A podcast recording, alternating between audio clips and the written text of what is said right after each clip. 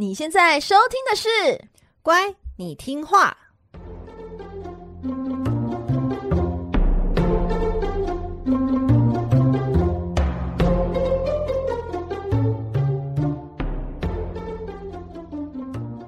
每集介绍一幅名画加一则故事，从故事的关键找出欣赏艺术的线索。只要听懂故事，就能看懂名画。现在跟着我们一起乖乖听话。So full of Vicky。大家好，我是葵花子。嗨，我是佩金。欢迎收听《乖，你听话》。Hello，各位小乖乖们，你们好吗？每集介绍一则故事及一幅名画，希望你听懂故事就能够看懂名画。前两集节目，我们分别介绍了自恋始祖纳西瑟斯和回声女神艾可。他们两位的故事呢，分别被植物学、心理学、物理学科所引用。当我们拨开故事里那些荒谬好笑的情节，越深入解析希腊罗马的神话内容，就越能感受到它对现代科学的影响真的很深远。科学家们透过这些古老的故事啊，观察到人类最初的行为样貌，因而成为现代科学引经据典的案例。近年来，很多心灵励志的书哦会提出吸引力法则这样子的说法，来告诉人们利用情绪啊、感觉啊去影响想法，透过不同的实践方式，让想法自行实现。简单来说啊，就是心想事成。但是，光是心想真的能够事成吗？裴景觉得呢？我觉得套用在我最近生活的一些事情上面，我觉得心想不一定能够事成。最近又怎么了吗？哎，大家应该都知道吧，就是比较不顺一点，水逆是不是？但是我觉得心想事成就，呃，有点像是那种你知道写贺卡的时候，就是新年快乐，心想事成，就是一句祝福的话，然后套用在任何的节庆上，比如说 Happy New Year，心生心想事成，或是 Merry Christmas，心想事成这样子，对，就是一个祝福的话语。嗯，这集我们要为大家介绍一位男人，叫做比马龙 （Pygmalion）。有翻译叫毕马龙，或者是皮格马利翁。这里我会用皮比马龙来称呼他，一样三次哦。比马龙，比马龙，比马龙。他的故事啊，就是最知名心想事成的成功案例，因此被广泛应用于教育学、社会学，乃至于精神医学和心理学。比马龙的故事选自罗马诗人奥维德的《变形记》。故事哦是这样子开始的。比马龙是一位年轻英俊的雕刻家，住在地中海的一座岛国，叫做塞浦路斯。比马龙厌恶当地妇女某些不检点的行为，连带啊嫌弃世界上所有的女人。他认为现实中的女人啊不值得他的爱，于是他决定发挥自己的艺术才能，发誓要雕塑出最完美的少女雕像，让世人啊见证女性应有的美丽典范。比马龙精心挑选一块质地非常好的雪白象牙，不分昼夜，真心诚意的去雕塑那一尊雕像。在雕塑的过程中呢，比马龙渐渐着迷于自己的艺术创作。等他终于完成心目中少女的理想形象时，他竟然无可救药，深深的爱上那一尊雕像了。这里所说的爱哦，不只是艺术家对于创作的热爱，更是男人对女人的恋爱。比马龙亲手雕塑的少女雕像之精致啊，是世界上任何一位女子都无法与之相比的。他热切地盯着雕像，居然忍不住抚摸她细腻的脸庞，然后啊，亲吻她迷人的双唇。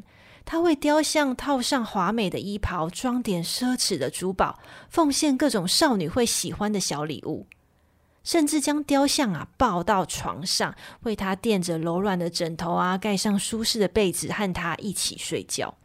哇，你这样讲起来，让我一直想到一些日本的一些充气娃娃，怎么办？真的还蛮像的哦。比马龙将雕像视如真人，幻想着雕像会热情感谢他所做的一切，但冷冰冰的雕像当然毫无反应啊。最后，比马龙放弃了，他失望地承认自己爱上是个没有生命的物品。不久，爱与美的女神维纳斯节庆到来，整个塞浦路斯岛都在狂欢庆祝，少年少女们都在此时献上贡品，向维纳斯女神去祈求爱情。比马龙也送上贡品祈祷，但是他不敢奢求太多，他只求维纳斯女神帮他找到长相和雕像相似的少女就好。作为性尺度无极限的爱与美神，维纳斯当然知道比马龙的真实愿望是什么啊！维纳斯见他如此诚心又执着的祷告，于是让比马龙面前的祭火喷焰三次，就像我们去庙里拜拜突然发炉那样子，嗯、那种感觉，很旺啦，很旺，旺起来。嗯，没错，维纳斯显灵了。那比马龙他感受到维纳斯的回应，他急忙手刀冲回家去看一下他一手打造的少女雕像。那尊精致雪白的少女雕像呢，仍旧是站在工作台上。但是呢，当比马龙伸手触碰他的手臂，抚摸他的肩膀时，随着双手的游移，他惊讶地发现，原本冷硬的象牙竟然慢慢地像蜡一样软化，变成有温度、有热气的躯体。最后，比马龙轻轻亲吻雕像的唇，感受到那变得柔软的双唇，还有呼吸时的热气。他将少女紧紧拥入怀中。感受到少女跳动的脉搏，这就是维纳斯女神回应比马龙的真实心愿，让少女雕像变成真正的女人。心想事成的比马龙紧紧抱住他梦寐以求的少女，少女呢也害羞的微笑看着他。不久之后，两人结婚了。维纳斯女神呢亲自参加他们的婚礼，并且献上祝福。两人还生下一位女儿，命名为帕福斯。现在的塞浦路斯岛上有一座城市呢，便是以他们的女儿帕福斯命名。据说啊，帕福斯海边有块著名的爱神岩，传说就是维纳斯从海洋诞生后第一次上岸的地方，因此成为世界闻名的旅游胜地。现存的古代文献中哦，其实没有提到那一尊少女雕像的名字。法国哲学家卢梭在一七六二年的抒情诗《比马龙》中，以加拉蒂亚作为少女雕像的名字，而加拉蒂亚呢，这个意思代表的就是沉睡中的爱人。嗯，我觉得今天的故事啊，就让我想到，就是我以前高中的时候，有一群同班同学，然后呢，他们呢就常常带着玩偶上课生活。那个、那个、那个玩偶有一个名词叫做球形关节人偶，我相信有些人应该知道，它就是真的很拟真，然后大概就是三十到六十公分高的都有，然后呢，就是一个很很精致的一个娃娃。但是呢，这些同学呢，不仅带他们来上课，还把他们当做儿子跟女儿来对待。我们是真的要叫他儿子跟女儿哦。所以问好的时候要说“令郎近日可好”。哦，我跟你讲，这个就是标准 perfect，他们最喜欢这样有礼貌的。如果你就说：“哎，你怎么带这个娃娃娃来啊？”哦，我跟你讲，你准准备被他们五个人翻白眼，你完全不懂他们这样子。虽然我不是很懂啦，但是我就尽量避免就是触犯到他们。所以你的一群同学就是大概五人，然后来呃照顾这两位儿子跟女儿这样子。对，他们会有自己的，你知道。那个书桌，因为他们也要一起上课嘛，他们帮他做了一个小书桌，然后还有那个床铺，还有衣橱，然后每一件那个服装哦，都是他们精心自己做的，他们手艺很巧，你知道，就自己做的。老师怎么没有叫他们把娃娃收起来啊？诶，对，我没有想到诶，因为他们真的常常挂在自己的那个，你知道，就是肩膀上。我不知道，因为他们把他当做，因为他们一直告诉我们他们是他的儿子跟女儿。我想，如果真的把他收起来，老师可能侵犯侵犯人权，还是老师也以为那是他的学生？没有，不可能，不可能，不可能。之后之后，他们五个人真的觉得那就他们的儿子女儿。只是这件事，这个故事，我觉得应该要就是应该是他们的始祖，你知道吗？看的时候我就想到这些同学们，他们是真的觉得他们是有有生命的，这些娃娃是有生命的。不知道隔了这么多年，他们是不是？还是好好的在照顾儿子跟女儿吼，哎、欸，我觉得是有可能的、欸。你没有在联络吗？没有，但是在毕业后了，大概事隔了，哎、欸，事隔了大概快八年哦。因缘际会去了他那个某一个同学家一趟，我、哦、发现哦，打开他房间，哦，那个娃娃正在正就坐在正中间，旁边还有一群娃娃陪伴着他。Oh my god，好可怕！对，我想我想说，哇，原来哦，真的是一个大家族诶。我说哇，已经已经繁衍到大家族。他说嗯，对啊，还是娃娃是真的有灵魂，然后半夜的时候会在不要说，他好像做噩梦。只是这个故事就让我想到这件事情，比马龙的神话故事哦，其实就像你同学那样子，但是。它被借用到人类行为研究上哦，其实它更成为精神科学还有教育学很重要的一个依据。精神科和心理学上有一个专有名词叫做恋雕像癖，它是指哦对雕像、人偶、人体模型或者是其他具体拟人物品产生感情。不只是儿子女儿那种感情，是想要把他们当成另外一半这种爱情，然后想要发生关系这样子的一个感情。就是不知道你有没有有印象，就是之前新闻报道有报道过，就是有个日本的公务员，他花了两百万日元去迎娶那个虚拟歌手初音未来。哎，这个这个有，这个那时候报很大哎。对啊，那其实不只是日本的这位公务员，像香港有一位男子，他也是迎娶动漫女主角，就是那个《新世纪福音战士》的明日香的人形娃娃。然后前阵子还宣布他跟明日香生了宝宝。那宝宝是谁啊？就是另外一个人形娃娃，一家人。对，那还有一个哈萨克的健身教练，他他去夜店，然后就爱上了夜店展示的充气娃娃。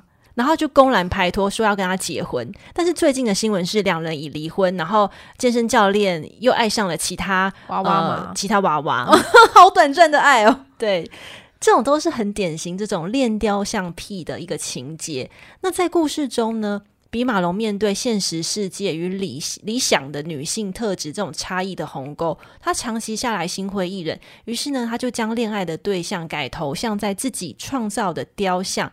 其实就是属于恋雕像癖的一种分类，更精确的来说，就是有他自己的分类，就叫做比马龙症，是专门只爱上自己创造的拟人物品这样子的心理状态。嗯。哦，那今天呢，我们要介绍的名画呢，是由法国十九世纪学院派的著名画家和雕塑家勒罗姆的作品《比马龙与加拉蒂亚》。因为是音译的关系呢，这幅画中文搜寻呢，你也可以搜寻，就是皮格马利翁与加拉蒂亚。在一八二四年呢，勒罗姆呢出生于法国的维苏勒。他在十七岁时呢，前往巴黎，拜法国学院派当时很有名的雕塑家跟画家保罗德拉霍许为师。二十三岁时呢，他就在巴黎的沙龙展览上一展头角，就以斗鸡获奖了。当时的作品呢，主要就是以历史神话为题材。其实表面上呢，他是新古典主义的继承者，但实际上他是浪漫主义的热衷者。在当时的画作呢，已经可以看出有浪漫主义的氛围了。而在三十二岁时呢，他展开了一场长途旅行，远赴到埃及和中东。这趟旅行呢，对他的绘画风格呢，产生非常大的影响。也就是他之后呢，对于中东的风土人情啊，就成为了他热爱的题材，像是阿拉伯人沐浴的习俗啊，土耳其浴室啊，以及宫女的沐浴等等，频频进入他的画作之中。而这也是他最出色的作品。在他职业生涯的最后几十年呢，由于他自己的作品啊有点过时了，所以勒罗姆对当时正主流的印象派进行了严厉的批评。为什么会说他的画作是过时了？哦、呃，因为在印象派呢，印象派是大概一八六零、一九七一八七零之后开始就是变成主流，嗯呃，画家们对那种光影的要求啊变高了。那勒罗姆他本身不是嘛，他本身就是画的是比较历史神话类的古典派的这样子。那他自己可能当时一时无法接受，就是诶，怎么会突然变成像莫内这样子的？日出印象轰动一时，跟自己截然不同，所以他可能就进行了批评这样子。那但但是呢，他在职业他生涯的晚期，他也是非常的，就是精益求精，也不想要被打败，所以他后来呢，还是在他习惯的就是希腊世界吸取的灵感，也就是我们今天呢要介绍的作品，就是《比马龙与加拉蒂亚》。这一幅画呢，被誉为是勒罗姆十九世纪最辉煌的杰作之一。那现在我们就可以来打开 IG 欣赏这幅名画喽。好，打开了吗？OK，打开喽。好，这幅画呢，你可以看到勒罗姆呢描绘了希腊传说中一位傲慢的年轻雕塑家比马龙，他的完美雕像呢被维纳斯赋予生命那一瞬间的画面。在画面中间呢，互相拥抱彼此的两位就是比马龙跟加拉蒂亚了。马龙呢，垫起脚尖，抬起头，身体向他弯曲，左臂环绕了那个加拉蒂亚的腰部，以一种非常亲切的姿态呢，给他个拥抱。而加拉蒂亚呢，也回报了这个拥抱。可是呢，就好像他刚刚呼吸到人间第一口气一样。加蒂亚呢，就是好像没有完全的活着的时候呢，他就立即的回应了这个拥抱。为什么会这么说呢？